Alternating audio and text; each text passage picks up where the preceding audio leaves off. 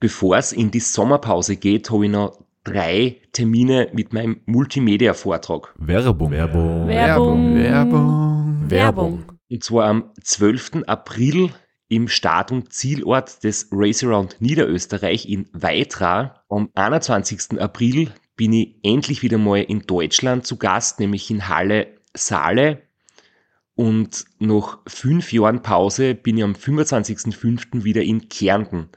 Und zwar in der Artbox in St. Gertraud bei Franschach. Es gibt ein paar Highlights vom Race Across America, Einblicke in meinen 24-Stunden-Rekord und natürlich ganz viel Anekdoten, teilweise auch sehr lustige, aus meinen beiden Teilnahmen beim Transcontinental Race.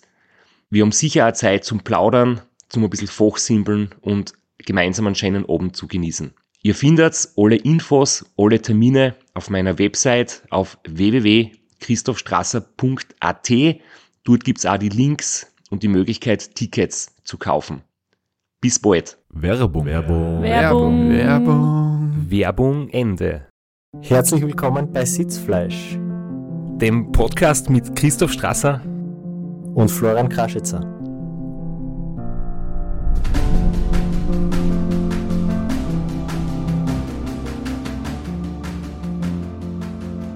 Wo wir heute wieder über Ultracycling reden und uns dazu einen ganz besonderen Gast eingeladen haben, auf dem uns schon echt lang freuen. Genau. Und heute unter dem Motto Flo und Christoph allein im Studio. Es ist ein bisschen unheimliche Stimmung da. Und es ist auch gewagt, sage ich mal, von unserem Produzenten uns da allein zu lassen. Uns zwar Experten mit der teuren Technik, aber wir hoffen, wir haben alles richtig gemacht und nehmen jetzt gerade auf und kriegen da was zusammen, was wir uns dann beide mal anhören können. Den Record-Knopf haben wir gedruckt und mehr sollte man angeblich nicht machen müssen. Und äh, daneben haben wir den Computer aufgestellt mit der Zoom-Leitung. Aber bevor wir da jetzt auf, auf Start drucken, kurze Frage, Flo, wie geht's dir momentan? Wir haben uns jetzt ja seit Mitte Dezember eigentlich nicht mehr gesehen. Ja, ich habe einen neuen Job und tue außer Arbeiten und Zug fahren eigentlich nichts und komme zu fast nichts mehr nebenbei. Das heißt, Training leidet momentan ein bisschen drunter. Training oder die Beziehung? Ich würde sagen, es, das leidet beides im gleichen Maßen. Bei mir ist momentan ganz okay. Also ich bin wirklich froh, dass wir uns in der Woche zwischen den Lockdowns, das war wirklich nur so eine kurze Lockdown-Unterbrechung, wo alle vor Weihnachten einmal durchgeschnauft haben. Da haben wir eigentlich echt fleißig gearbeitet. Da haben wir sechs Episoden aufgezeichnet. Die letzten beiden vom und Niederösterreich, die beiden mit dem Lex und mit dem David und mit denen haben wir jetzt, wenn der Lockdown nicht verlängert worden wäre, hätten wir es übertauchen können.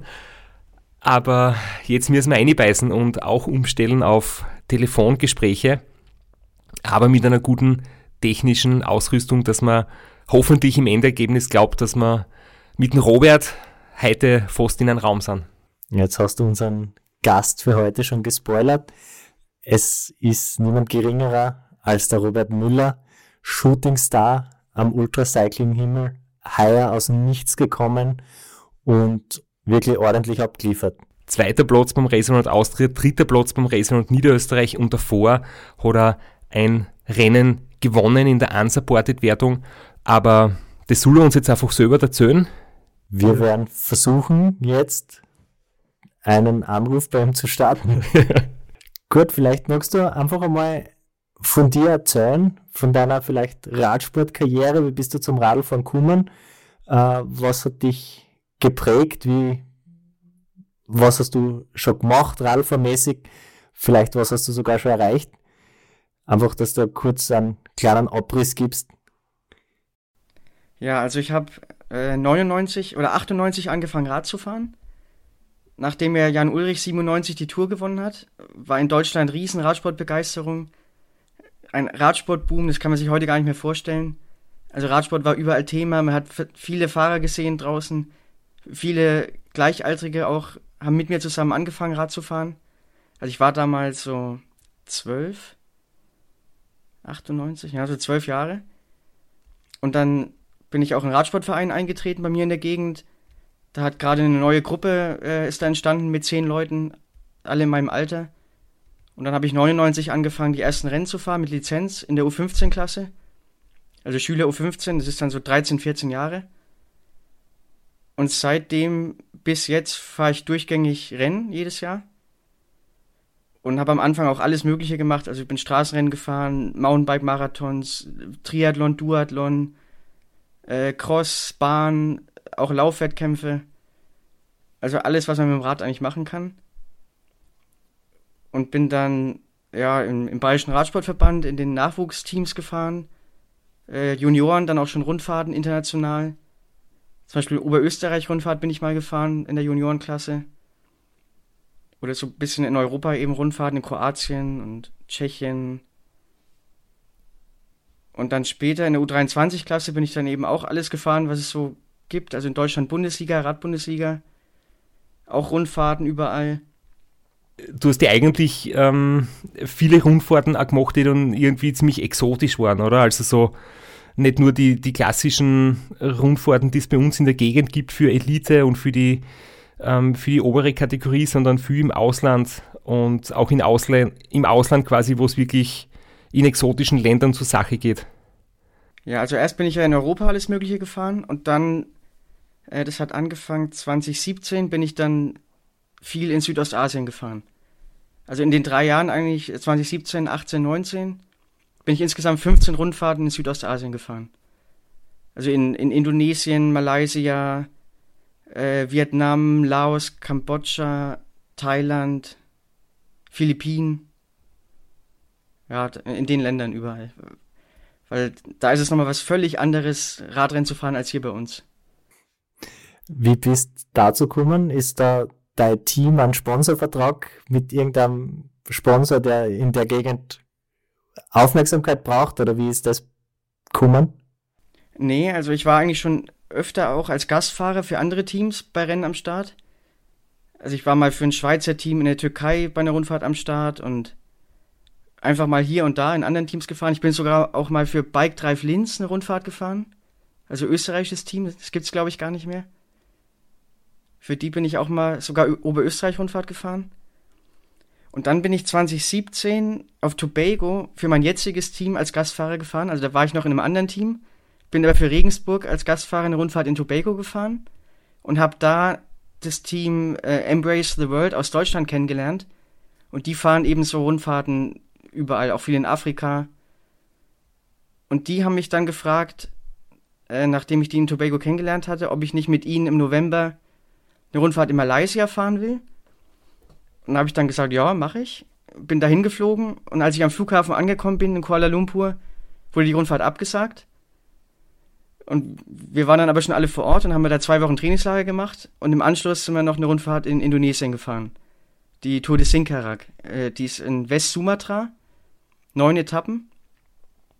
Und bei der Rundfahrt habe ich dann zwei Etappen gewonnen. Eine dritte habe ich fast gewonnen, da habe ich den Sieg verschenkt, weil ich zu früh gejubelt habe. Bin Zweiter geworden und habe das Sprinttrikot noch gewonnen. Das war völlig überraschend für mich, dass ich das so gut mitfahren konnte. Ja, und nach, dem, nach den Erfolgen da haben mich so viele Teams dann gefragt, ob ich nicht mal hier und da für sie eine Rundfahrt fahren will. Und dann konnte ich mir fast aussuchen, für welches Team ich wo fahren will. Und dann bin ich ja 2018, 19 alles gefahren, was ging eigentlich. Du, aber jetzt äh, wirklich vielleicht eine blöde Frage, aber das ist ja, weißt du, ich, ich komme wirklich so vom, vom Langstreckenradsport, ich bin jetzt nie solche Rundfahrten gefahren oder, oder auch nicht in Teams. Ähm, wie ist das da? Gibt es da ein bisschen äh, Taschengeld zu verdienen oder ist es im Prinzip einfach, dass, dass du die Sachen bekommst, Kost und Logis und Startgeld und dass du das alles machen kannst oder, oder kann man sich davon auch ein bisschen was verdienen oder, oder so einen Lebensunterhalt verdienen, wenn man dann irgendwie in der ganzen Welt unterwegs ist?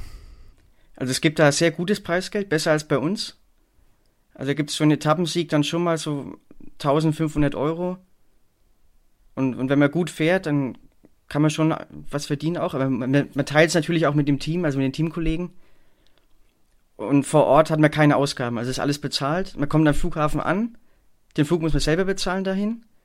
Und ab da wird man abgeholt vom Veranstalter sofort in, in gute Hotels gebracht und dann ist alles bezahlt. Also dann ist man eigentlich zwei Wochen rundum versorgt, in, in super Hotels auch oft. Essen ist einwandfrei und da hat man dann null Ausgaben. Und ich war ja dann auch oft monatelang in Südostasien, also immer im Herbst so für drei Monate am Stück.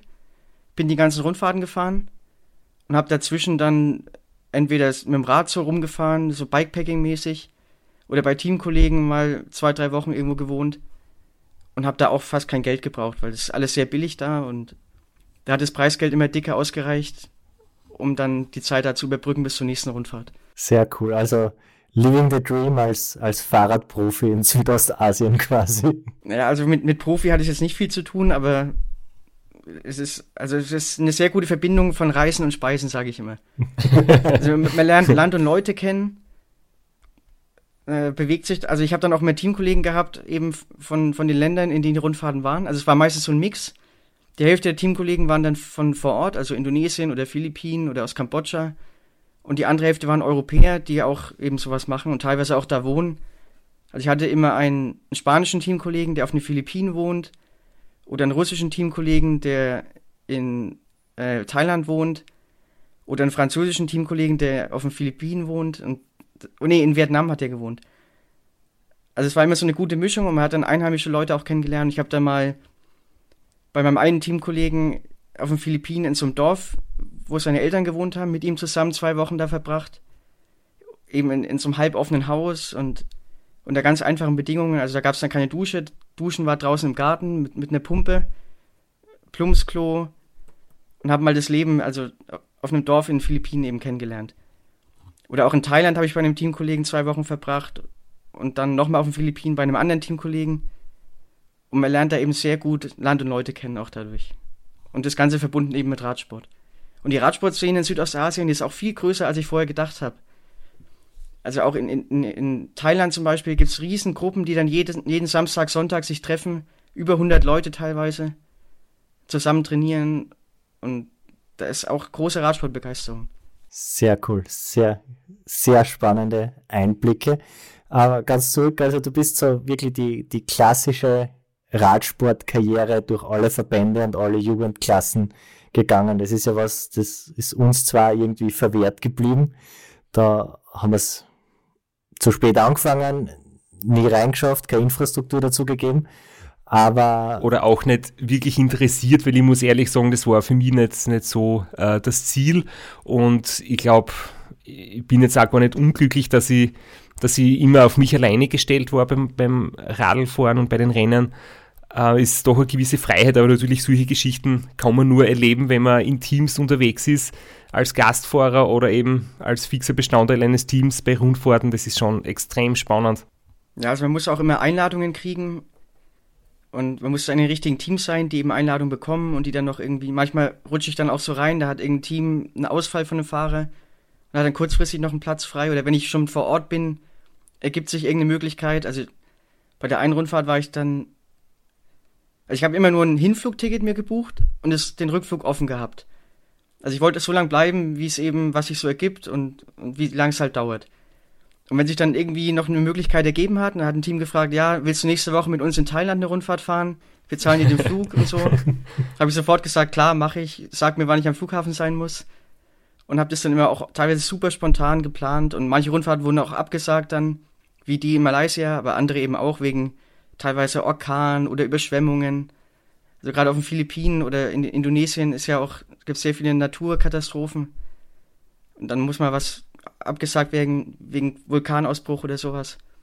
Und dann ergibt sich wieder irgendwas anderes, irgendeine neue Rundfahrt, von der ich vorher noch nie was gehört hatte, wo ich dann einfach spontan zugesagt habe. Also wir jetzt als eben nichts Verbandsfahrer, die nicht durch alle Jugendklassen gegangen sind, haben immer so das Gefühl gehabt, so die richtigen Radfahrer, die Rundfahrten fahren, die Kriterien fahren, die Eintagesrennen fahren, belächeln den Ultrasport so ein bisschen. Wie bist du überhaupt dazu gekommen, dass du dir gedacht hast, ich fahre Rundfahrten in Malaysia, jetzt probiere ich einmal so ein Ultrarennen. Vom All-Inclusive-Service, wo du nur ankommen musst am Flughafen zu, ich muss mal eine Crew organisieren, ich muss mal ein Auto organisieren, ich muss mich selbst verpflegen, ich muss überhaupt schauen, wo geht die Strecke überhaupt lang. Wie ist das gekommen, dass du. Und vor allem auch, dass es gibt ein Preisgeld zu gewinnen und dann kommt man in einen Sport, wo es nichts zu gewinnen gibt. Das ist auch nochmal ein gewaltiger Unterschied. Und man eigentlich nur draufzahlen. Ne, also eigentlich wollte ich letztes Jahr das genauso weitermachen. Ich war auch dann im Anfang März mit meinem Team in Kroatien schon, wollte da die erste Rundfahrt des Jahres fahren, wie jedes Jahr immer in Istrien. Und da war es auch so, wir waren vor Ort schon, haben auf den Strecken trainiert von den, von den Etappen. Und einen Tag vor Beginn der Rundfahrt wurde die dann abgesagt, wegen Corona eben. Das hat ja gerade erst begonnen. Und dann, als wir wieder zu Hause waren, wurde dann eben alles abgesagt. Und dann gab es überhaupt keine Perspektive, was jetzt stattfinden kann oder wann es überhaupt wieder weitergeht und ob in, im Jahr 2020 überhaupt noch irgendwas stattfindet. Und dann bin ich irgendwie zufällig, ich glaube, das war, also erstmal habe ich dann viel trainiert, einfach weiter trainiert. Weil Radfahren macht mir wahnsinnig viel Spaß. Also manche Teamkollegen von mir haben dann auch gar nicht mehr trainiert, weil wenn es keine Rennen gibt, haben sie gesagt, dann macht es eh keinen Sinn zu trainieren. Aber ich habe eben viel trainiert, mehr als sonst sogar noch. Und dann im Mai bin ich irgendwie auf das Race Around Austria gestoßen. Dass das auf jeden Fall stattfinden soll im August. Weil es ja ein Einzelzeitfahren ist und dass es unter Corona-Auflagen auch möglich ist dann. Und da habe ich sofort gewusst, das ist jetzt die Chance, das mache ich jetzt. Hab dann meinen, meinen sportlichen Leiter, den Paul, sofort geschrieben und, und der hat auch gleich zugesagt, war begeistert. Ja, und warum ich das äh, gleich gewusst habe, also ich habe schon immer dieses äh, Ultracycling verfolgt. Früher in Deutschland gab es halt den Hubert Schwarz, der ist Race Across America gefahren. Da habe ich schon Bücher gehabt von dem. Wolfgang Fasching habe ich verfolgt. Christoph eben auch schon lange. Filme geguckt, Dokus, Bücher gelesen. Und ich bin auch im Training immer schon gerne mal lang gefahren. Also ich bin öfter die Strecke von Karlsruhe, wo ich studiert habe, zu meinen Eltern gefahren, 350 Kilometer. Das machen jetzt auch nicht so viele äh, Leute, die eben nur Lizenzrennen fahren. Und ich wollte auch immer schon mal sowas machen. Also eigentlich 24-Stunden-Rennen habe ich immer gedacht, fange ich mal an in Kelheim oder Rad am Ring. Und ich war zum Beispiel vor zwei Jahren in Regensburg bei einem Vortrag von Christoph. Und da hat er erzählt, dass er äh, tagsüber in Regensburg, äh, in, in Kelheim war mit dem Rad und die Strecke abgefahren ist vom 24-Stunden-Rennen. Und ich war an dem Tag auch in Kelheim und bin auch die Strecke abgefahren. Und da habe ich mir bei dem Vortrag so gedacht, das ist jetzt irgendwie das Zeichen, dass ich dieses 24-Stunden-Rennen jetzt mal fahren sollte. Total lustig, das war nämlich für mich war Kelheim deswegen so was Spezielles, weil das war im Jahr 2006 mein erstes Rennen, was ich gewonnen habe. Das war wirklich mein, mein erstes Erfolgserlebnis, also richtig so mit erster Platz ähm, bei den Langstreckenrennen. Und deswegen habe ich Kelheim, das hat so einen ganz speziellen Platz irgendwie in meinem Herzen. Das ist echt immer super Stimmung, geiles Rennen, äh, echt viel los, viel Teilnehmer, viel Fans auf der Strecke. Und irgendwie jedes zweite Jahr gibt es eben durch meine äh, Zusammenarbeit mit Oveo, mein Begleitungssponsor, die sind aus Regensburg. Und da haben wir immer diesen Vortrag. Und ich habe das ja dann bei einem Interview einmal von dir gelesen, dass das unter anderem, die, dass du bei dem Vortrag zuschauen warst, dass die das noch irgendwie so ähm, motiviert hat oder ein bisschen einen Ausschlag gegeben hat. Schade ist halt, dass wir uns damals noch nicht gekannt haben dass wir uns erst nachher jetzt kennengelernt haben, weil sonst hätten wir damals natürlich gemeinsam eine Runde Radl fahren können oder so. Ja, ich habe mich auch gar nicht getraut, nach dem Vortrag dann dich anzusprechen. Weil da waren auch so viele Leute und habe ich dann nicht gemacht. Ja, und das 24-Stunden-Rennen, also mein Verein, äh, Veloclub Ratisbona Regensburg, die fahren da auch immer mit einem Team. Mein sportlicher Leiter ist auch selber mitgefahren, auch damals, als du mitgefahren bist, vor zwei Jahren. Ja, und ich wollte eben damals dann, also das war dann 2019, wollte ich als Einzelfahrer da fahren, aber im Reglement stand drin, dass keine Elite-Lizenzfahrer startberechtigt sind, weil es nur ein Jedermannrennen ist. Und da war ich schon so ein bisschen enttäuscht, dass ich das jetzt nicht machen kann. Ja, und dann eben, also dann letztes Jahr Race Around Austria war mir dann sofort klar, ich mache das. Und da hat dann auch ein Teamkollege gefragt, ob wir es ein Zweierteam vielleicht machen wollen. Aber für mich war klar, ich mache das nur alleine. Also wenn dann allein. Und als ich das, als ich mich angemeldet habe, bin ich auch noch nie länger als 350 Kilometer am Stück gefahren.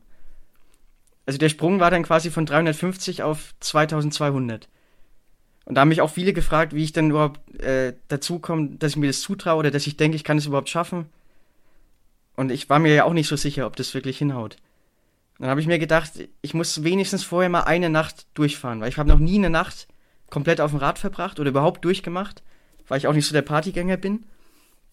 Um einfach mal zu sehen mit dem Schlafmangel, wie das so ist und was da passiert.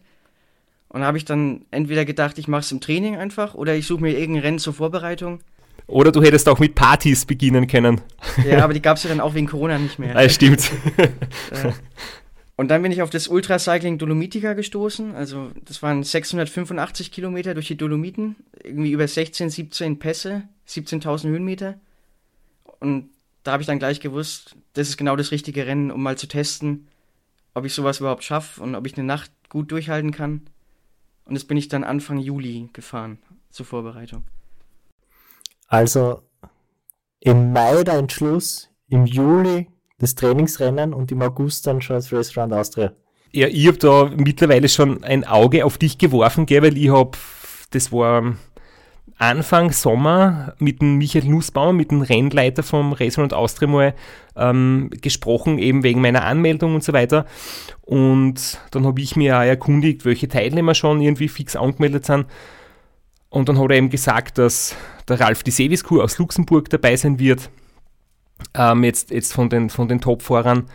Und der Rainer Steinberger, der Titelverteidiger, und der Robert Müller. Und du mir gedacht, aha, Robert Müller kenne ich irgendwoher, aber war mir jetzt nicht ganz so äh, ein richtiger Begriff, gell?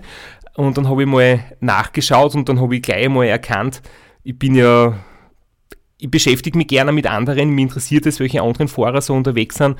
Und es gibt sehr viele Selbstdarsteller oder sehr viele, die halt groß aufsprechen, dann die Leistung vielleicht doch überschaubar ist. Und dann habe ich mir von dir die ganzen Sachen so durchgeschaut, die Berichte im Rennradmagazin. Und habe mir gleich gedacht, hey, das ist jemand, der nicht große Worte spricht, sondern ein Mann der Tat, der wirklich was drauf hat und mir war sofort klar, du wirst einer der großen Favoriten sein. Und dann hast du ihm dieses Ultracycling Dolomitica so gut gemacht. Du bist ja quasi ähm, Gewinner gewesen in der Unsupported-Wertung, oder? Und, aber auch Zweiter insgesamt. Und das war dann irgendwie für mich dann auch klar, dass du beim Restaurant Austria sicher, wahrscheinlich wirst du dir selber nicht zutrauen, aber ich habe mir das schon durch Beobachtung von vielen anderen Fahrern schon überlegt, dass du wahrscheinlich sehr, sehr gut sein wirst. Aufgrund deiner Historie, dass du eben so trainierst, wie du trainierst und jetzt beim ersten langen Rennen sagt hast, dass du echt sehr gut dabei bist. Ja, also ich habe mich ja da beim Race Round Austria in den mittleren Startblock eigentlich eingeteilt. Also, dass ich früh starte. Und dann hat irgendwann mein sportlicher Leiter gesagt, die haben mich in den, in den hinteren Startblock, also in, in den besten gepackt, die da erst abends dann starten. Da habe ich mir schon gedacht, wie sie auf die Idee komme, ich überhaupt da zu den besten fünf quasi äh, reinzupacken und mit denen starten zu lassen. Weil ich mir immer noch nicht sicher war, ob ich da wirklich hingehöre. Ja, und also Dolomiten auch, das war auch eigentlich eine ganz verrückte Aktion. Eigentlich wollte ich mit, mit meinem Team, mit meinen Betreuern dahin fahren, um das eben schon mal ein bisschen so zu üben. Äh, Schlafpause oder, oder Verpflegung und wie das alles funktioniert. Aber es hat dann irgendwie doch nicht hingehauen und dann bin ich eben ganz alleine mit dem Zug dahin gefahren. Mit Zug und Rad. Also nur ein Rucksack dabei, ein Zelt. Hab davor zweimal im Zelt übernachtet. Auch bei Gewitter und Regen und mein Zelt war nicht dicht und hat es dann reingeregnet nachts und ich habe zwei beschissene Nächte im Zelt gehabt. Vor dem Rennen schon. Und dann war eben das Rennen. Bin ganz allein gefahren, musste mich auch selber verfliegen und alles. Also es gab drei Kontrollpunkte unterwegs äh, wo man eben Klamotten und Essen und so deponieren konnte. Und da muss ich auch ganz genau überlegen, was ich wann wo brauche, an welchem Punkt. Also wann brauche ich das Licht, wann gebe ich es wieder ab, wann brauche ich die, die dickeren Klamotten für die Nacht. Und also logistisch war das dann, weil ich ja noch keine Erfahrung hatte, schwer einzuschätzen, wie viel ich zu essen brauche und, und wo, wo ich was brauche. Aber dann bin ich so in 30 Stunden ganz gut durchgekommen eigentlich. Wusste auch gar nicht, dass ich das Rennen gewinne. Also ich wusste nie, wo ich lieg, weil ich hatte keine Infos, ich habe kein Internet äh, gehabt unterwegs oder so. Und es waren ja viele andere Fahrer auch auf der Strecke, also Leute, die entweder nur die halbe Distanz gefahren sind, Teamfahrer oder eben ganz normale Radfahrer. In den Dolomiten fahren ja sehr viele Leute rum. Hatte ich also null Infos, wie ich eigentlich liege und war dann ganz überrascht. Ja, du hast nie einen Überblick gehabt, wo du liegst, gell? Ja, war ich dann ganz überrascht, dass ich das wirklich gewonnen habe. Und ich war sogar von der Fahrzeit her schneller als der Sieger mit, mit Betreuerteam. Aber ich habe natürlich mehr Pausen gemacht. Also ich habe, glaube ich, zweieinhalb Stunden verloren durch Pausen. Aber in der reinen Fahrzeit war ich sogar schneller als, als der Sieger. Und dann war auch lustig, als ich ins Ziel gekommen bin, nach 30 Stunden, also war da niemand, da hat ja niemand auf mich gewartet. Es gab kein Essen oder irgendwas. Wegen Corona waren noch keine Zuschauer oder nichts. Und dann stand ich so verloren im Ziel rum, habe mir dann erstmal mein Zelt wieder geholt von den Veranstaltern und meinen Rucksack habe mich da wieder auf den, also es war so ein Wohnmobilstellplatz, wo ich da übernachtet habe. Habe mich da unter so einem Wasserhahn einfach geduscht, weil ich ja auch keine Dusche hatte oder so. Lag da im Schatten dann so rum, total fertig, müde und hatte nichts zu essen. Und der Ort war so klein, der, der Startzielort, dass es da auch keinen Supermarkt gab. Und ich hätte mit dem Rad eben wieder zehn Kilometer irgendwo hinfahren müssen, um was zu essen zu kaufen. War aber so fertig und, und faul, dass ich es nicht mehr geschafft habe. Und habe dann also nichts gegessen und lag da einfach im Schatten so rum. Und irgendwann kam dann einer mit seinem Wohnmobil, der da auch geparkt hatte, und hat mir einen Teller Nudeln vorbeigebracht, weil er so Mitleid hatte mit mir. hat mir einen Teller frisch gekochte Nudeln vorbeigebracht und das war dann mein Abendessen. Und erst am nächsten Mittag, also früh bin ich auch noch nicht äh, imstande gewesen, mit dem Rad irgendwo hinzufahren. Und erst mittags konnte ich mich dann aufraffen, zum Supermarkt zu fahren und was zu essen zu holen. Das heißt, du hast, du bist ins Ziel gekommen und kein Mensch war dort. Du, Ja. du hast nicht einmal das Ergebnis so richtig erfahren, oder doch? Ja, die haben mir dann gleich bei der Sieg, also die Siegerehrung war sofort auf der Bühne, als ich ins Ziel gekommen bin. Da haben sie mir einen riesen Pokal in die Hand gedrückt. Wahnsinnig schwer. Da habe ich mir gedacht, wie soll ich, den, wie soll ich den mit dem Rad jetzt zum Bahnhof kriegen? Weil ich musste auch mit dem Rad eine Stunde zum Bahnhof wiederfahren für die Heimreise. Und da habe ich gedacht, das, der ist so schwer, den kann ich gar nicht transportieren, den lasse ich einfach da. Aber ich habe den auseinandergeschraubt dann, also das waren so verschiedene Teile zusammengeschraubt. Habe ich mit meinem Multitool dann auseinandergeschraubt und irgendwie im Rucksack verstaut. Das ging dann doch. Ja, und dann habe ich auch am nächsten Tag den Zug verpasst, weil ich das Gleis nicht rechtzeitig gefunden habe. Und damit war meine ganze, also die Heimfahrt war auch über mehrere Etappen mit mehreren Zügen, eben über Bologna und, nee, über Verona bin ich da gefahren und musste mehrmals umsteigen. Und weil ich den ersten Zug verpasst hatte, war die ganze Heimfahrt dann damit, also hinüber. Und dann bin ich einfach noch ein paar Tage am Gardasee geblieben und bin da noch rumgefahren. Ein, einmal um See rum auch.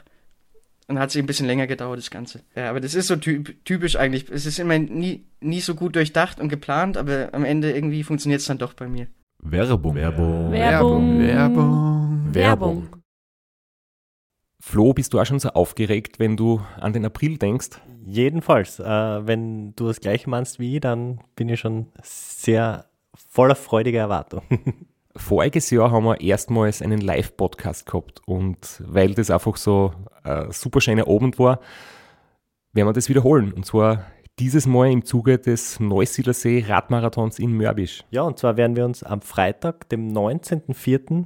im Strandhaus Mörbisch die Ehre geben und mit einem unglaublichen Überraschungsgast äh, einen Live-Podcast aufnehmen. Also allein schon wegen dem Gast bin ich so nervös. Ich hoffe, dass du nicht dich ins Publikum setzt äh, und zuhören willst, aber ich muss sagen, der, der Gast ist wirklich grandios und ich würde sagen, wir huchen einfach einmal, was er zu dem Ganzen sagt. Hallo, Holand hier. Heute stehe ich natürlich wieder am Start beim Neusiedlersee Radmarathon. Immer ein Highlight des Jahres. Nebenbei bin ich all live beim Podcast beim Neusiedler Radmarathon. Es wird mich natürlich riesig freuen, wenn ihr live dabei seid und dass wir vielleicht kurz über ein paar Höhepunkte aus meiner Karriere reden können. Sehen wir uns dann? Wer die legendäre Stimme noch nicht erkannt hat, das war Johnny Hogerland, legendärer Fahrradprofi und Pensionsbetreiber in Kärnten. Ja, und noch unter anderem dreimaliger Teilnahme oder Finish bei der Tour de France, jetzt auch im, in der Radmarathon-Szene sehr erfolgreich und sehr umtriebig. Und ja, wir freuen uns sehr, dass wir mit ihm äh, den Abend gestalten können. Und natürlich haben wir auch was zu gewinnen. Und zwar gibt es für zwei Personen jeweils ein Ticket und einen Startplatz für entweder Zeitfahren oder Radmarathon. Zeitfahren ist am Samstag, Radmarathon am Sonntag. Das heißt, es sind zwei Tickets, zwei Startplätze und gewinnen tun die, die folgende Frage richtig beantworten. Wie viele Tage ist Johnny Hogerland bei der Tour de France 2011 im rot-weiß gepunkteten Bergtrikot unterwegs gewesen? Schickt uns eine E-Mail an sitzfleisch.christophstrasser.at. Wir freuen uns auf eure Teilnahme, wir freuen uns auf äh, den Live-Podcast im Strandhaus und vor allem auf unsere Teilnahme, weil wir beide haben auch eine Startnummer und werden Samstag beim Zeitfahren dabei sein. Ja, und werden uns wieder mal mit den Besten der Szene messen. Du wahrscheinlich ein bisschen kompetitiver als ich, aber ich freue mich immer wieder, wenn ich mir aufs Zeitfahrrad setzen kann.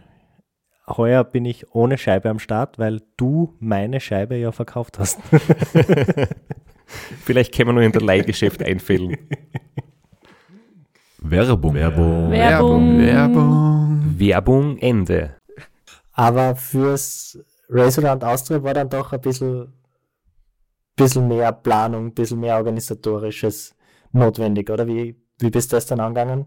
Ja, also es hat zum Glück mein Teamchef, der Paul, fast alles gemacht. Also ich habe mich da um wenig gekümmert. Er hat das Team zusammengestellt, er hat die Fahrzeuge besorgt, Wohnmobil, Pacecar, die Anmeldung gemacht und, und eigentlich alles besorgt, was man so braucht, weil ich wäre da überfordert gewesen damit. Und ich habe dann zur Vorbereitung natürlich immer den Podcast hier gehört, Sitzfleisch, beim Training. Habe nach jeder, nach jeder Fahrt oder nach jedem äh, Podcast eben dem Paul dann geschrieben, ja, wir brauchen das, wir brauchen das. Der Christoph hat gesagt, ich muss 500 Kalorien die Stunde essen und ich muss meine Pedalplatten äh, oder meine, meine Pedale, äh, die Auslösekraft irgendwie lockerer stellen. Und dann hast du mal gesagt, Wohnmobil ist eigentlich nicht gut, du nimmst kein Wohnmobil mit, weil man viele Strecken damit nicht fahren kann.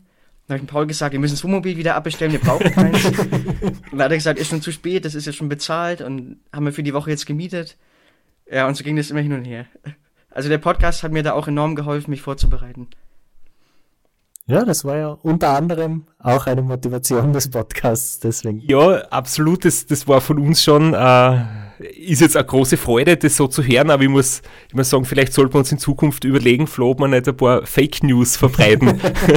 dass, Ja, also dass die, du hättest da irgendwas erzählen können und ich hätte es wahrscheinlich geglaubt und gemacht. ja, Und auch mit Weil- den Schlafpausen. Ich wusste ja auch nicht, wie lange wir die Schlafpausen machen sollen. Da hast du gesagt 20 Minuten Powernaps und lieber öfter schlafen als einmal länger. Und das habe ich alles einfach so übernommen, weil ich ja keine Erfahrungen hatte, wie man es anders machen könnte. Also es hat schon enorm geholfen dann. Aber es ist echt cool, dass das bei dir so super gelaufen ist, weil du bist eigentlich der beste Beweis für den Christoph und meine These, dass äh, das Wichtigste, die Basis einfach, um gut im Ultracycling zu sein, ist, ein guter, austrainierter Radfahrer zu sein. Diese Details, die man fürs Ultracycling braucht, die kann man relativ schnell lernen. Aber sie einmal so eine Basis aufzubauen, eine, Grundla eine Grundlagenfitness, um das durchzufahren, das dauert halt Jahre. Und deswegen freut uns das so, dass das bei dir so super gelaufen ist. Und, und, und wie, wie man sieht, kannst, kann man auch die, das spezielle Wissen, das man braucht, ähm, ja, das kann auch jemand anderer aus dem Betreuerteam organisieren. Also ähm, bei uns läuft es oft anders. Da sehe ich das irgendwie als Teil von meinem Job. Gell? Ich, ich mache das wieder auch professionell. Und meine Betreuer haben, haben ihre Berufe und jetzt haben sie nicht so viel Zeit. Jetzt tue ich sehr viel selbst organisieren. Aber ich mache das halt auch schon seit, seit über einem Jahrzehnt. Jetzt weiß ich ganz genau, was zum Tun ist. Das ist für mich keine große Anstrengung mehr. Aber es ist wirklich sehr, sehr umfangreich, die ganze Vorbereitung. Und bei dir war es anscheinend wirklich so, du hast dich aufs Radfahren konzentriert und, und den Rest haben, hat dein Team oder eben der Paul für dich gemacht. Ja, also ich habe auch zum Beispiel drei meiner Betreuer gar nicht gekannt vorher. Und die, die eine, die Dani, habe ich erst vor Ort eigentlich wirklich kennengelernt, am Tag vorm Rennen. Ja, ohne Paul hätte ich das niemals machen können. Also ich, ich allein hätte es niemals alles organisieren können. Aber der Paul ist Organisationstalent, macht ja auch sonst für uns die ganzen Rennen und Rundfahrten immer klar und war auch heiß drauf, mal endlich wieder irgendwas zu machen. Weil er auch gewohnt ist, eben den ganzen Sommer unterwegs zu sein, viel auf Rennen eben rumzuhängen. Und er war Feuer und Flamme. Und das, also ohne ihn hätte ich es nicht machen können. Ja, und ich habe mich aufs Radfahren natürlich konzentriert, aufs Training. Ich bin vorher auch die Strecke mal ab, also die zweite Hälfte der Strecke abgefahren, dass ich mal die ganzen Berge sehe, Großglockner und so, weil das kannte ich ja alles noch nicht. Und habe einfach geschaut, dass ich da in bester Verfassung an den Start komme. Ja, das so hat es dann ganz gut hingehauen. Wie waren denn so deine Erwartungen? Ähm, weil du sagst ja irgendwie, du hast da natürlich, du wolltest eigentlich im mittleren Startblock starten, du hast da gar nicht viel erwartet. Du bist noch nie länger wie 350 Kilometer im Training gefahren, aber dann hast du doch das Ultracycling Dolomitica so gut gemacht. Hat dann, haben dann Erwartungen irgendwie, sind die dann höher worden? Oder bist du trotzdem komplett bescheiden oder quasi ein bisschen besser tief stapeln und sich dann freuen, wenn es besser läuft, dass wir sich zu große Erwartungen machen und dann irgendwie Druck aufbauen? Ja, also ich hatte vorher wahnsinnig Respekt vor dem Schlafmangel, dass man eben so wenig schläft. Und dann hast du ja mal gesagt, die erste Nacht ist eigentlich die schlimmste. Da hat man am meisten Sekundenschlaf und danach wird's besser. Dann habe ich in den Dolomiten die ganze Nacht, also ich war ja allein unterwegs, ohne Ablenkung, bin ich nie müde geworden, habe das super verkraftet. Habe ich gedacht, okay, geil, Schlafmangel ist kein Thema. Die zweite die Nacht wird noch leichter. wenn ich die erste Nacht schon so gut wegstecke und dann wird es eher besser sogar, ist es kein Thema, dann komme ich auf jeden Fall zurecht damit. Aber das war doch ein Trugschluss, habe ich dann später gemerkt. Ja, aber das hat mir natürlich schon geholfen. Da war ich schon äh, zuversichtlicher danach, weil ich war auch im Ziel dann nicht völlig am Ende, also ich hätte schon noch weiterfahren können. Und wusste ja, mit Betreuung ist es alles nochmal viel einfacher. Weil ich bin in Dolomiten zum Beispiel auch zweimal komplett trocken gelaufen, weil ich nichts zu trinken gefunden habe an der Strecke. Ich musste mich ja immer aus irgendwelchen Wasserhähnen versorgen. Und, und solche Probleme wusste ich ja, dass die dann nicht auftauchen. Oder auch mit der Kleidung. Ich hatte da extrem wenig Kleidung dabei und habe dann nachts auch ein bisschen gefroren und sowas. Und damit wusste ich ja, dass ich dann später gut ausgestattet bin mit allem. Aber jetzt, also Ziel war natürlich durchfahren erstmal überhaupt. Und so insgeheim habe ich gedacht, Top 5 wäre schon ganz gut. Aber zum Beispiel, also an dich habe ich gar nicht gedacht, dass ich bei dir irgendwie mitfahren könnte. Das ist überhaupt kein Thema. Und der, der Rainer Steinberger kommt ja auch in Regensburg aus der Gegend. Und der Paul hat immer gesagt, den müssen wir irgendwie schlagen. Also da müssen wir schauen, dass wir vor dem sind. Aber ich selber kannte ihn auch gar nicht und konnte es nicht einschätzen und habe eigentlich gedacht, eher so, ja, Top 5 wäre wär in Ordnung. Ja, ist spannend. Und also die zweite Hälfte hast du gekannt, wie der Straps hat gemeint, du hast gar kein eigenes Zeitfahrradl gehabt, du hast da eins vom, vom Club ausgeborgt. Wie ist der da gegangen auf der ersten Hälfte, wo doch fast alles am Zeitfahrer zu fahren ist? Ja, also Zeitfahren ist bei mir so ein schwieriges Thema, weil ich hasse eigentlich Zeitfahren. Ich trainiere es nie. Das ist eigentlich fast der Klassiker, oder? Bei den echten Rennfahrern, bei den Elitefahrern ist Zeitfahren wirklich sehr wenig beliebt, oder? Da gibt es wenige, die drauf stehen, die das geil finden. Ja, also man muss ja mittlerweile enorm viel Arbeit reinstecken in die Position. Die meisten machen Bahntests oder optimieren die Position eben aerodynamisch. Und wenn man das nicht macht, hat man eigentlich von vornherein schon mal keine Chance. Und dann bin ich jetzt auch ja kein, kein guter Fahrer fürs Flache. Also ich habe viel zu wenig Gewicht und bringe viel zu wenig Watt dafür aufs Pedal. Also habe ich von vornherein schon mal keine Chance bei den richtigen äh, Zeitfahren jetzt innerhalb von Rundfahrten oder Bundesliga. Und wenn ich dann noch die ganze Arbeit nicht reinstecke und, und ins Material so viel investiere, habe ich schon mal doppelt keine Chance. Also bin ich immer an den Start gegangen, einfach nur bei Rundfahrten in der Karenzzeit bleiben, bei Bundesliga-Rennen halt ein paar Punkte mitnehmen für die Gesamtwertung. Und sonst hat mich das nie interessiert. Und ein eigenes Rad hatte ich nicht, immer vom Team eins ausgeborgt, Pi mal Daumen eingestellt. Also einfach Grundregel Nummer eins immer Lenker so tief wie es geht. Ich hatte da so minus 45 Grad Vorbau, den immer draufgebaut und dann so tief wie es geht und einfach nach Pi mal Daumen geschaut, dass es halt aerodynamisch aussieht vielleicht. Und habe mir das Zeitverrat dann von dem, von dem Teamkollegen abgeholt, bin mit dem Zug zu dem gefahren, habe mir das bei ihm abgeholt, bin mit dem Rad wieder heimgefahren und habe dann vor Race Around Austria auch, ich weiß nicht, vier, fünf Mal drauf trainiert vielleicht.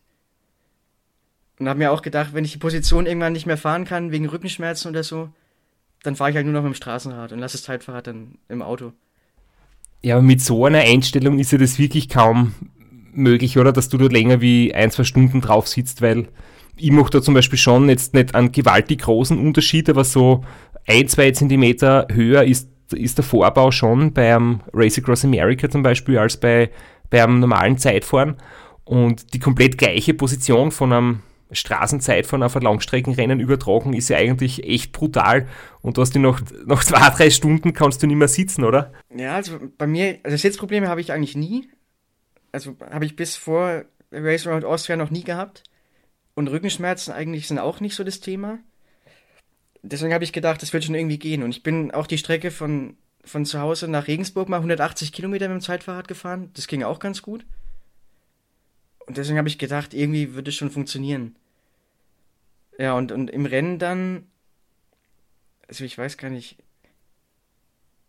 wie oft ich gewechselt habe, aber ich bin ja am Anfang schon relativ viel mit dem Zeitfahrrad gefahren und das ging auch. Also von der Position war es jetzt nicht das Problem. Nur irgendwann konnte ich dann kaum mehr die Position halten wegen meinem Magenproblem, weil mein Bauch so aufgebläht war. Und ich bin dann immer mit den Knien so an den aufgeblähten Bauch gestoßen. Und das war eigentlich das Hauptproblem dann irgendwann. Ja, und, und ganz am Schluss habe ich einfach auch, weil das Zeitfahrrad auch irgendwie schwer und träge war im Handling so, habe ich einfach keinen Bock mehr drauf gehabt. Da habe ich dann irgendwann gesagt, so, ich fahre es jetzt nicht mehr fertig aus. Nur noch Straßenrad. Ja, hast du, hast du das auch generell so erlebt, dass das Handling vom Radl, also die Kontrolle übers Rad immer schwieriger wird? Äh, also zum Beispiel jetzt freihändig fahren, sie, sie unterwegs eine Jacke anziehen, ähm, das geht bei mir nach, nach drei Tagen nicht mehr. Also da bin ich dann schon so unsicher und da habe ich viel mehr Angst davor, dass ich einen Sturz habe. Ähm, da bleibe ich lieber stehen und, und habe 30 Sekunden verloren, als wie ich mache das unterwegs, während das am ersten Tag zum Beispiel ohne Probleme geht. Sie eine Regenjacke anziehen uh, unterwegs.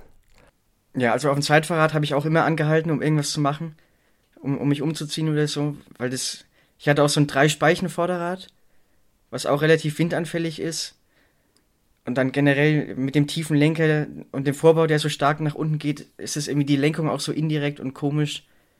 Und dadurch, dass ich es ja nicht so wirklich gewohnt war, war das Handling schon gewöhnungsbedürftig. Und auch beim Schalten, ich hatte Elektroschaltung drauf und hatte acht Knöpfe zum Schalten, also zwei vorne am Auflieger, äh, nee, vier Knöpfe vorne am Auflieger und vier an den, am Basebar. Habe mich auch ständig verschalten, weil ich irgendwann mit diesen acht Knöpfen nicht mehr zurechtgekommen bin, welcher jetzt wohin schaltet und so. Und deswegen habe ich dann irgendwann auf das Rad einfach keinen Bock mehr gehabt. Ja. Ich meine, Zeitvorrat ist sowieso, das habe ich mir sowieso abgewöhnt, überhaupt jemals freihändig damit zu fahren. Das ist einfach wirklich gefährlich. Und wenn du, wenn du schaust, der Chris Froome zum Beispiel hat einen extrem schweren Sturz gehabt, auch mit dem Zeitvorrat. Also sogar bei Profis im Training ist das echt riskant. Aber ich habe jetzt eher gemeint, dass du auch mit einem normalen Rennrad gegen Ende hin vielleicht äh, weniger Kontrolle hast über das Bike, wie normalerweise zu Beginn. Ja, auf jeden Fall. Also da konnte ich auch auf dem Rad dann nichts mehr machen, umziehen oder so. Und auch die Klamotten sind ja so eng geworden mittlerweile. Also ich habe sehr gute Klamotten von Castelli bekommen, aber da kann man eine Jacke oder ein Langarmtrikot auf dem Rad unmöglich anziehen, weil man die Hand nicht durch die Ärmel durchbekommt, weil das alles super eng und aero ist. Und da muss ich jedes Mal anhalten. Das hat mich irgendwann auch so genervt, dann immer anhalten zu müssen, um irgendwas an- oder auszuziehen. Weil das, ja, das geht mittlerweile eigentlich gar nicht mehr. Zu, und an dieser Stelle, wir haben es uns eigentlich ein bisschen später notiert, wo wir über das Wetter reden wollten, gell, weil es hat ja dann gegen Ende hin echtes Wetter von, von Hitze auf Dauerregen umgeschlagen.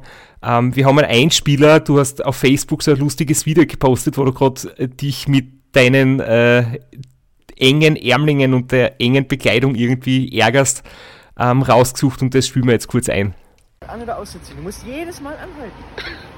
Was ist mit der nochmal?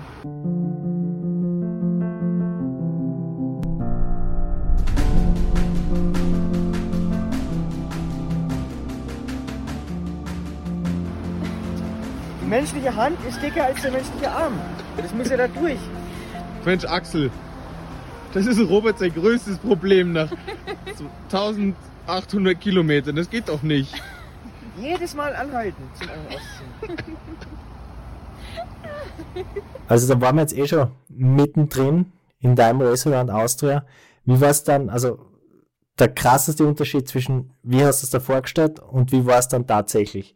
Was war da für die der Punkt, wo du gedacht hast, das ist so total anders, als ich mir das vorgestellt habe? Also erstmal fand ich äh, das Tempo am Anfang schon ziemlich hoch. Also ich habe mich da schon gewundert.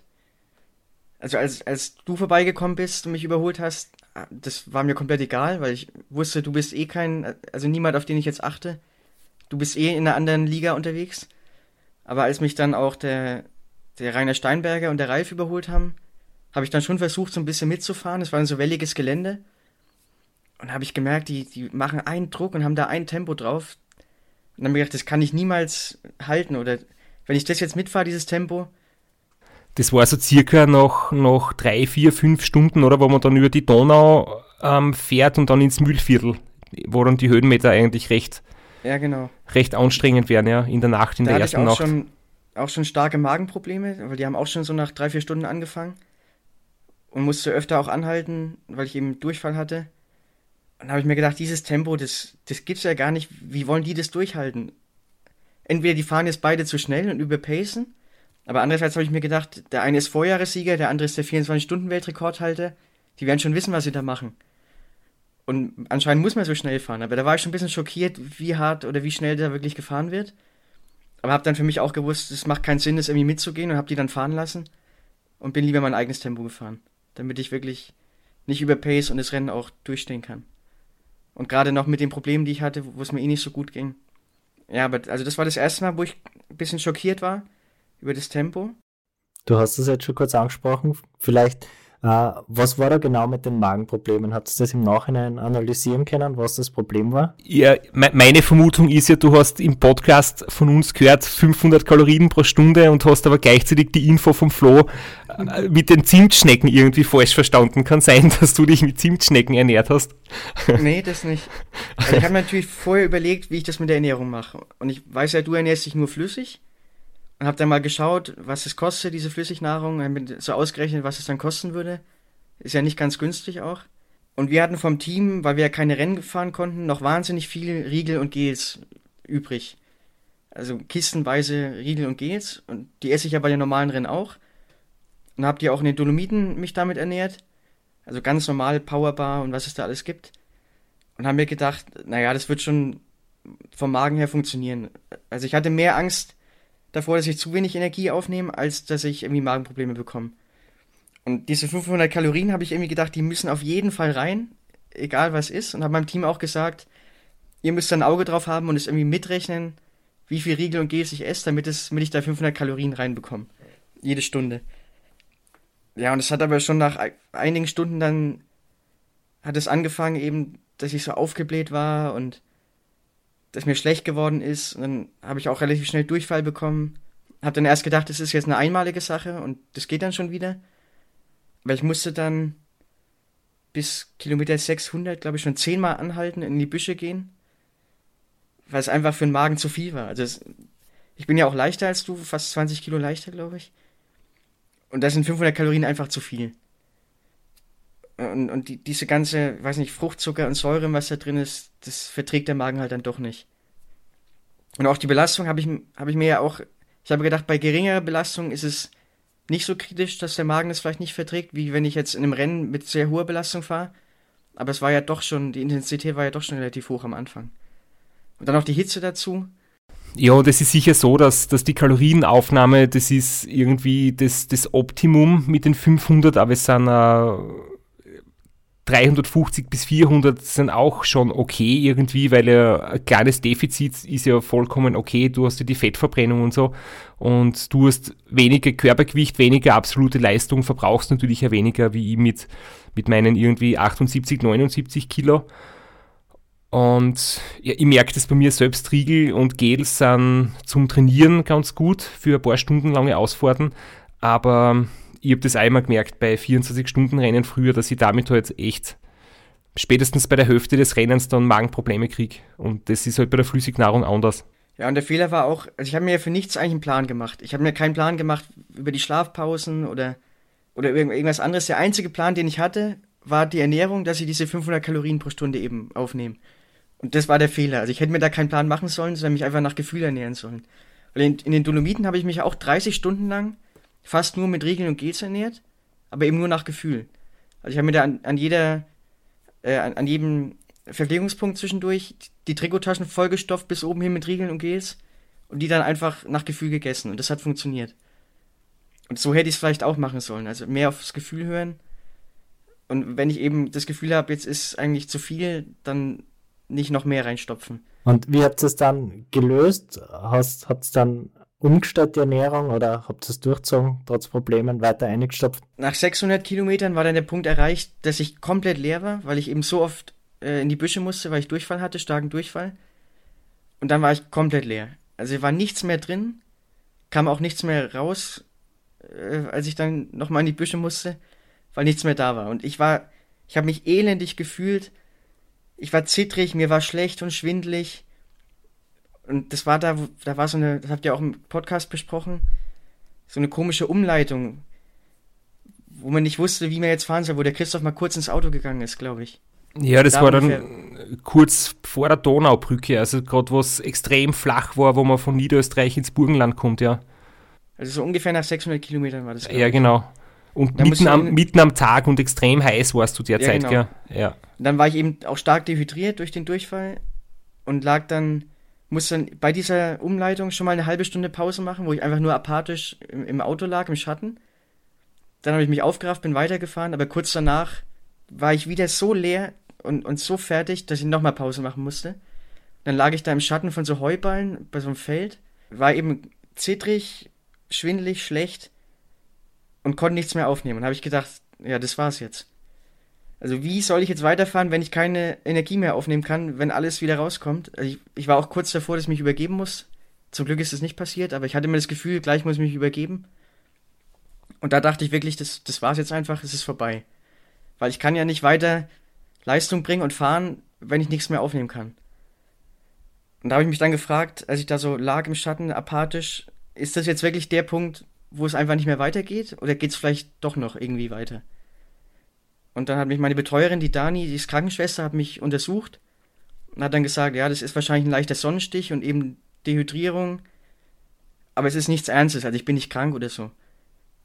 Und dann habe ich gedacht, naja, nach einer halben Stunde habe ich mich dann aufgerafft, bin halt doch nochmal aufs Rad gestiegen, obwohl ich eigentlich dachte, das macht überhaupt keinen Sinn mehr.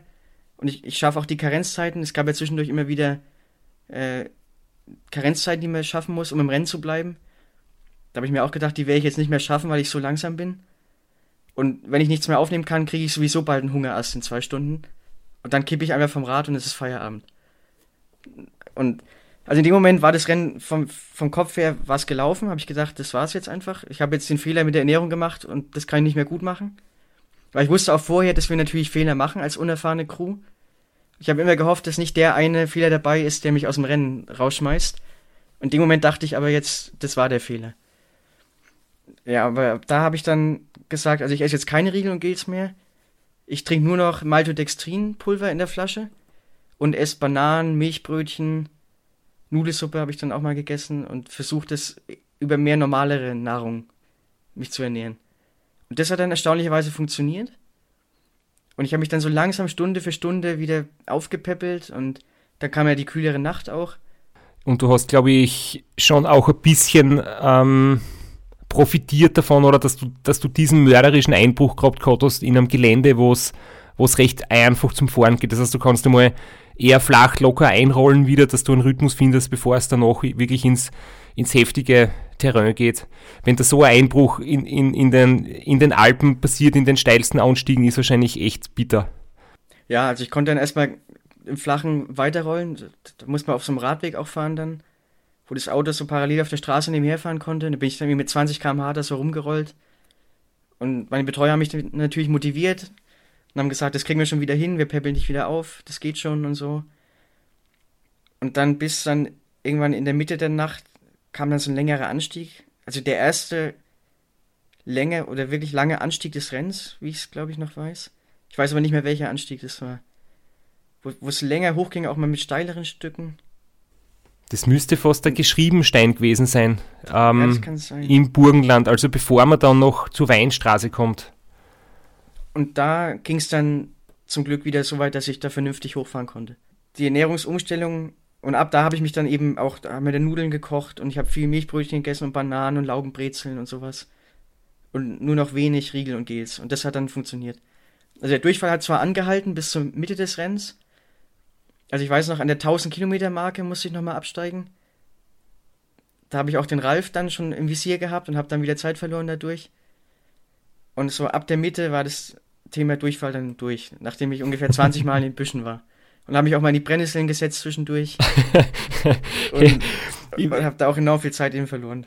Ich, ich, weiß nicht, ob, ob du es eh gehört hast, aber wir wie der Flo und ich übers Restaurant Austritt die Episoden aufgenommen haben, ähm, ich war das einzige Mal überhaupt groß am Klo gell, auf der Silvretta, also noch ähm, 1600 Kilometer oder sowas, ein einziges Mal und du hast 20 Mal ins, ins Gebüsch müssen, das ist halt ein gewaltiger Unterschied.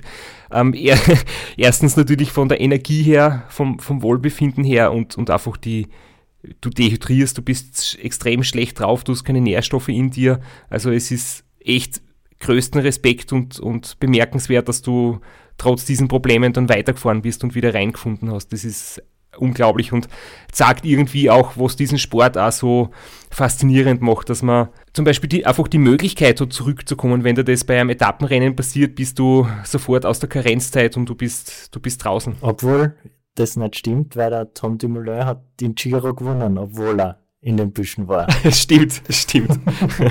Also ich kenne das auch von den Rundfahrten in Südostasien. Da ist es ja mit dem Essen auch immer so ein Problem manchmal.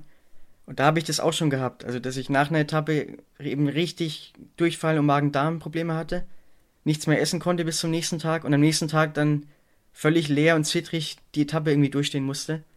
Solche Sachen hatte ich da auch schon und das ging nicht nur mir so, das ging da auch vielen anderen Fahrern immer so. Man hat immer gesehen, wer die Träger von der Radhose nicht über die Schultern hatte, sondern außen hin hatte, der war, hatte Magenprobleme, damit er eben im Notfall die Hose sehr schnell runterkriegt und nicht das Trikot noch ausziehen muss. Also immer, waren immer so zehn Mann dabei pro Etappe. und da hat man schon gesehen, mit was die Leute zu kämpfen haben. Und daher, also ich, mir war das nicht ganz fremd. Und auch dann weiterzufahren, trotz dieses Zustands. Ich weiß noch, Tour de Lombok, also Nachbarinsel von Bali, ging es mir immer so auf der Schlussetappe. Die habe ich dann auch irgendwie durchgestanden also mit viel Willen geht es dann schon. Und der Jonas Deichmann zum Beispiel, so ein Extremfahrer, der ganze Kontinente durchquert, der hat oft mit Lebensmittelvergiftungen zu kämpfen in Afrika. Und hat dann gesagt, er fährt dann trotzdem weiter. Das ist einfach Kopfsache. Und er macht deswegen keinen Ruhetag. Er fährt dann trotzdem seine 300, 400 Kilometer am Tag. Mit Lebensmittelvergiftung, wenn er auch eigentlich nichts essen kann. Ja, und in der zweiten Hälfte des Rennens muss ich dann gar nicht mehr auf Toilette. Also in der ersten Hälfte ungefähr 20 Mal, in der zweiten Hälfte gar nicht mehr. Und die zwei Kilo, die ich verloren habe, waren wahrscheinlich auch in der ersten Hälfte. Also es war auch kein Wasser, das waren wirklich zwei Kilo Substanz, die ich da gelassen habe. Aber trotz allem in der zweiten Hälfte kein Nachteil. Also äh, beim Straps war es ja immer so, vor dem Rennen, ja, Rookie, aber das ist ein guter Mann, auf den müssen wir schauen. Und vor allem in der zweiten Hälfte, wo alles langsamer wird, und wo es für alle schwieriger wird, aber wenn's, wenn dann jemand kommt wie du mit 20 Kilo weniger oder dann sogar 22, 22 weniger und ich habe ich hab wahrscheinlich schon zwei Kilo, ich habe wahrscheinlich schon zwei Kilo mehr gehabt, weil ich nie am Klo war. und dann hast du aber, wie ist er da gegangen? In den Bergen ist er dann doch gut gegangen. Wir haben das auch gesehen an den Zwischenzeiten. Da hast du wirklich kaum Zeit mehr verloren und vor allem auf die anderen ordentlich Zeit gut gemacht, oder? Die ganze Zeit, die du vorher verloren hast, hast du dann in den Bergen auf die, vor allem auf dem Ralf dann gut gemacht. Ja, und vor allem, was mich auch interessieren würde, wie war das, das Gefühl, wenn du andere Fahrer überholst, auch wenn du jetzt nicht auf Platzierung eigentlich aus warst, aber man ist ja dann doch in dem Rennen drinnen und, und man spürt einfach auch die, das, die Atmosphäre, wie das ist, wenn man jetzt Platzierungen gut macht. Ja, also ich habe dann auch mal irgendwann gefragt, wo ich denn eigentlich liege. Und da hat der Paul dann gesagt, ich liege immer noch auf Platz 4. Hab zwar schon fünf Stunden Rückstand auf dich, aber das war mir eh egal. Aber Platz 4 war ich immer noch und dann habe ich gefragt nach der Karenzzeit, ob ich das eben schaffe. Und da hat er gesagt, ja, das ist kein Problem, also du bist immer noch schnell genug. Ja, und dann habe ich, ja, so bei der Hälfte ungefähr, das war dann am ähm, Presseger See heißt der, glaube ich, in Kärnten. Da in dem Bereich, weil da war ich als Kind im Urlaub mit meinen Eltern auch, das, das kenne ich da, die Gegend. Und da habe ich dann den Ralf äh, eingeholt. Also, äh, das war eigentlich ein Prozess über, über glaube ich, mehr als 100 Kilometer. Wir haben uns mehrmals hin und her überholt. Also, ich habe ihn überholt, dann musste ich an der Bahnschranke warten, dann hat er wieder aufgeschlossen. Dann hat er mich mal überholt, dann musste ich irgendwie mal doch nochmal in die Büsche gehen und habe dann wieder Zeit verloren. Dann, muss, dann war ein Gewitter, dann musste ich mir die Regenjacke anziehen und anhalten. Dann waren da an der, im, wo die ganzen Baustellen und Ampeln waren. Lesachtal. Lesachtal, ja. Lesachtal, ja. genau. Musste ich an den Ampeln warten und so. Und das hat sich dann so über 100 Kilometer mindestens hingezogen und irgendwann habe ich ihn dann doch überholt und dann lag ich ja schon mal auf Platz 3. Und dann äh, am Kütai bin ich dann immer näher an den Rainer Steinberger rangekommen. Und da ist mir dann auch sein Pacecar irgendwann entgegengekommen. Dann habe ich gedacht, was macht, machen die jetzt, dass die entgegen der Rennstrecke fahren? Und haben dann hinter mir umgedreht und sind wieder vorgefahren und die wollten anscheinend nur sehen, ob ich da jetzt wirklich komme und, und wie ich aussehe. Den habe ich dann äh, nach Ötz, kurz nach Ötz dann überholt, als er eine Pause machen musste. Und ja, also, oder am Kütai, als ich dann das Pacecar von ihm eben gesehen habe, da hatte ich dann schon den starken Willen, ihn jetzt möglichst schnell einzuholen. Bin auch die Abfahrt dann nach Ötz runter mit ziemlich viel Risiko gefahren, weil ich dachte, den muss ich mir jetzt holen und den will ich jetzt überholen. Und das ging ja dann auch nach Ötz.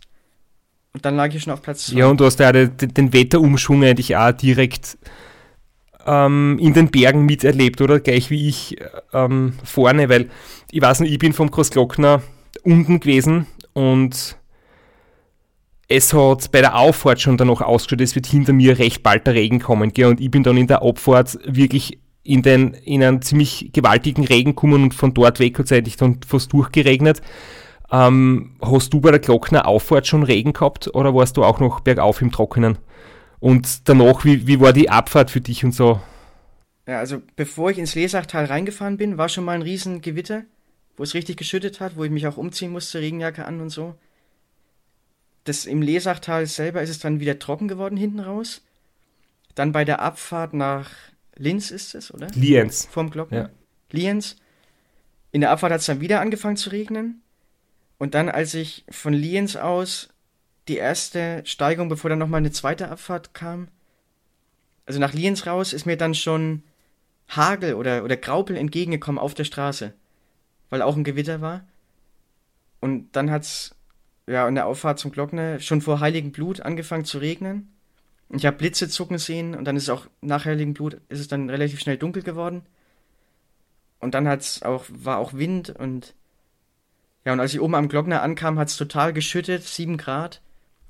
Habe mich dann im Tunnel komplett in Plastik und Neopren eingepackt von Kopf bis Fuß, alles angezogen, weil ich ja wusste, ich muss jetzt da die 1700, 1800 Höhenmeter im kompletten Dauerregen runterfahren in der Nacht. Das war eigentlich vorher so meine Horrorvorstellung weil ich das in der Doku gesehen hatte, dass es schon mal so war. Und dann habe ich mir gedacht, das ist ja das Schlimmste, was passieren kann eigentlich, wenn man da im Dauerregen in der Nacht bei Kälte diese Abfahrt runterfahren muss. Und genau so ist es dann gekommen. Dafür hast gleich die richtige Race Around Austria Experience gekriegt. Also volles Programm, Regen, kalt und in der Nacht auch noch. Wie ist dir jetzt als Rundfahrer, als Straßenprofi, Straßenfahrer gegangen, äh, die, diese Abfahrten mit Pacecar, hast, hast, hast du ein Licht am Radl gehabt, habt ihr ein Licht am Pacecar gehabt? Hast du da Ovi dein Tempo fahren können oder hast du aufs Auto warten müssen? Habt ihr einen guten Autofahrer gehabt, der hinten dran bleiben hat können und dir den Weg aus, ausleuchten? Ja, also ich bin dann oben erstmal aufs äh, Rennrad mit Scheibenbremsen gewechselt für die Abfahrt, dass ich besser bremsen kann. Das fällt dir auch schwer, oder glaube ich? Wenn wir jetzt schon vorgreifen zur reinen Lehre, zu deiner Lebenseinstellung irgendwie da, bist du auch eher da ein Freund der Felgenbremsen und des, des klassischen Rades. Ja, auf jeden Fall. Aber bei sowas machen Scheibenbremsen natürlich dann schon Sinn. Und ich war auch dann in der Abfahrt froh, dass ich die hatte. Ja, und dann, also der Paul, mein sportlicher Leiter, ist es ja gewöhnt, im Rennen sehr schnell hinterher zu fahren. Die fahren ja teilweise in der Autokolonne bei den Rundfahrten ihr eigenes Rennen hinten. Und, und fahren da auch sehr kriminell. Also wenn man da mal mitfährt, da wird einem Angst und Bang. Und ich hatte natürlich Licht am Rad und am Auto hatten wir die normalen Scheinwerfer, also wir hatten keine Zusatzscheinwerfer oder so. Und er hat auch gesagt, ihm ist auch im Auto dann schon ein bisschen bange geworden, wie ich da runterfahre. Weil ich habe schon versucht, so schnell wie möglich zu fahren. Ich habe die, die Kurven voll geschnitten, weil ja kein Verkehr kam und war ja, glaube ich, sogar gesperrt in der Nacht. Und ich wusste noch von den zwei Wochen vorher, wo ich die Abfahrt bei schönem Wetter runterfahren konnte, wusste ich noch ziemlich genau die Kurven, wie es ungefähr geht. Und habe es dann, also für die Verhältnisse doch relativ krachen lassen, sage ich mal. Also das steckt bei mir so drin irgendwie in Abfahrten. Versuche ich schon immer so schnell wie es geht runterzufahren. Weil ich kenne es von den Rennen auch, wenn man dann abgehängt ist am Anstieg, muss man in der Abfahrt wieder ranfahren ans Feld. Und muss es eben richtig krachen lassen. Und das habe ich dann, also ich lasse schon immer eine kleine Sicherheitsreserve, aber manche andere sagen auch, manchmal ist es zu riskant. Aber ich habe das Gefühl gehabt, also ich fahre schon sehr schnell runter, so schnell wie es geht, aber habe immer noch alles unter Kontrolle. Ich glaube, das ist eine, gute Einstellung. Ich bin auch ungern jetzt extra vorsichtig bergab, weil ich meine, es ist doch eine harte Arbeit, sich bergauf die, die Minuten zu erkämpfen. Da will man es nicht bergab irgendwie durch, durch ja, extrem langsam fahren herschenken, aber es macht natürlich auch keinen Sinn, vor allem nicht in der Nacht da jetzt ein Risiko einzugehen, weil was jetzt schon passieren kann, das werden wir dann beim Restaurant Niederösterreich auch noch irgendwie kurz besprechen, eben so Sachen mit Wildwechsel oder Murmeltiere oder Rehe und das ist, glaube ich, nicht so lustig, wenn man sie da in der Nacht äh, auf die, aufs Gesicht legt. Ja, also zum Thema Wildwechsel auch habe ich was äh, noch zu erzählen. in den Dolomiten musste ich ja auch die ganzen Alpenpässe runterfahren nachts im Dunkeln, nur mit meinem Licht vom Rad eben, ohne Auto. Und da hat mir davor auch ein Luxemburger erzählt, am Tag vorm Rennen, dass er im letzten Jahr musste anhalten bei jemandem, der gestürzt ist, weil er eben in Reh reingefahren ist und mitten auf der Straße lag und schwer verletzt war. Und da hat er dann zwei Stunden bei dem verbracht und hat gewartet, bis der Krankenwagen gekommen ist und den ins Krankenhaus abtransportiert hat. Und hat mir auch gesagt, du musst wirklich aufpassen vor Wildwechsel. Die stehen in der Nacht mitten auf der Straße rum, wenn kein Verkehr ist. Und das ist wirklich ein, ein gefährliches äh, Thema ist, was mir gar nicht so bewusst war davor. Und auch da in den Alpen standen dann immer, also in den Dolomiten immer die Schilder am Rand, Achtung Wildwechsel und so. Und da war ich schon immer drauf gefasst. Aber andererseits, also langsamer gefahren bin ich deswegen jetzt nicht, aber sehr aufmerksam. Aber ich habe mir auch gedacht, wenn es jetzt wirklich passiert, was soll ich dann machen? Also bei Tempo 70, 80 irgendwo ausweichen geht ja dann auch nicht mehr. Und wenn es passiert, passiert es. Da kann man so viel dann auch nicht mehr machen. Und wenn man dann nur den, den kleinen Lichtkegel hat von der Radlampe, sieht man jetzt auch nicht rechts und links wirklich, ob da was steht oder so. Und bei der Geschwindigkeit, also muss man einfach das Glück auch haben manchmal. Ja, und ein gewisses Restrisiko kann man nicht ganz ausschließen, gell? Bis sie Ja. in der Nacht Rad zu fahren, ist einfach nicht das sicherste, das muss man ganz ehrlich eingestehen. Ja, das stimmt. Und gerade noch, wenn man eben in Dolomiten rumfährt oder in den Alpen, in den Bergen, wenn dann kein Verkehr ist in der Nacht, gibt es ja doch viele Tiere. Ich würde sagen, wir holen uns was zum Trinken. Mhm. Wir äh, schließen die Episode ab. Wir nehmen eine zweite auf, einfach, nachdem du viel zum Erzählen hast und wir aus dem Lachen nicht rauskommen, weil du sehr lustig bist und sehr gut erzählen kannst und uns das sehr freut. Deswegen würde ich sagen, wir machen eine zweite Episode und beenden das jetzt an der Stelle, gehen was trinken Genau. und machen dann gleich weiter.